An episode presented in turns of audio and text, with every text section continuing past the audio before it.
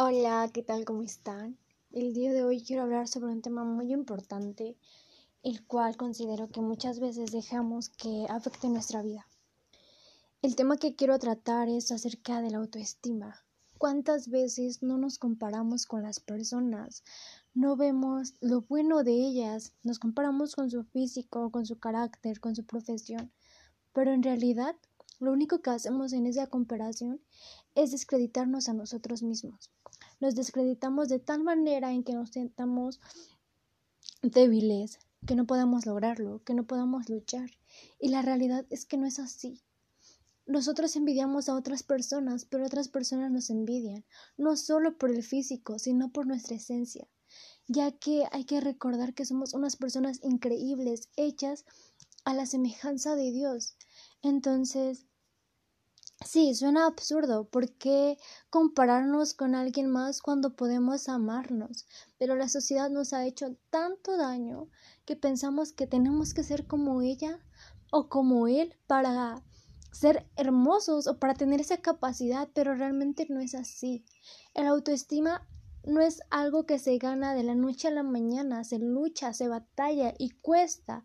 Cuesta porque trae altas y bajas, pero sobre todo es algo increíble, puesto que esto nos ayuda a amarnos constantemente.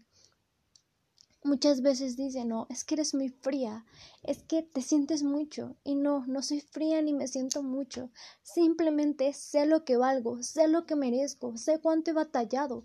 Y sé que si una persona quiere ganarse mi cariño, va a luchar, va a luchar porque yo sé cuánto valgo. Y si esa persona no sabe o no sabe apreciar lo que soy o cómo soy, no merece quedarse en mi vida porque yo he batallado, porque yo he peleado, porque he estado de rodillas pidiéndole a Dios que me cuide. Entonces, sí, el autoestima es muy complicado, pero debemos luchar, luchar porque querernos más, porque querernos es más de lo importante.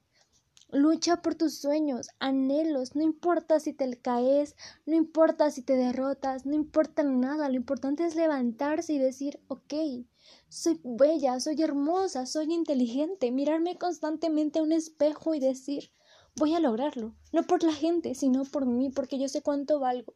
Y sí, estar siempre con la cara en alto, porque la cara en alto es decir, es aceptar, es decirles estoy bien y no me voy a derrotar.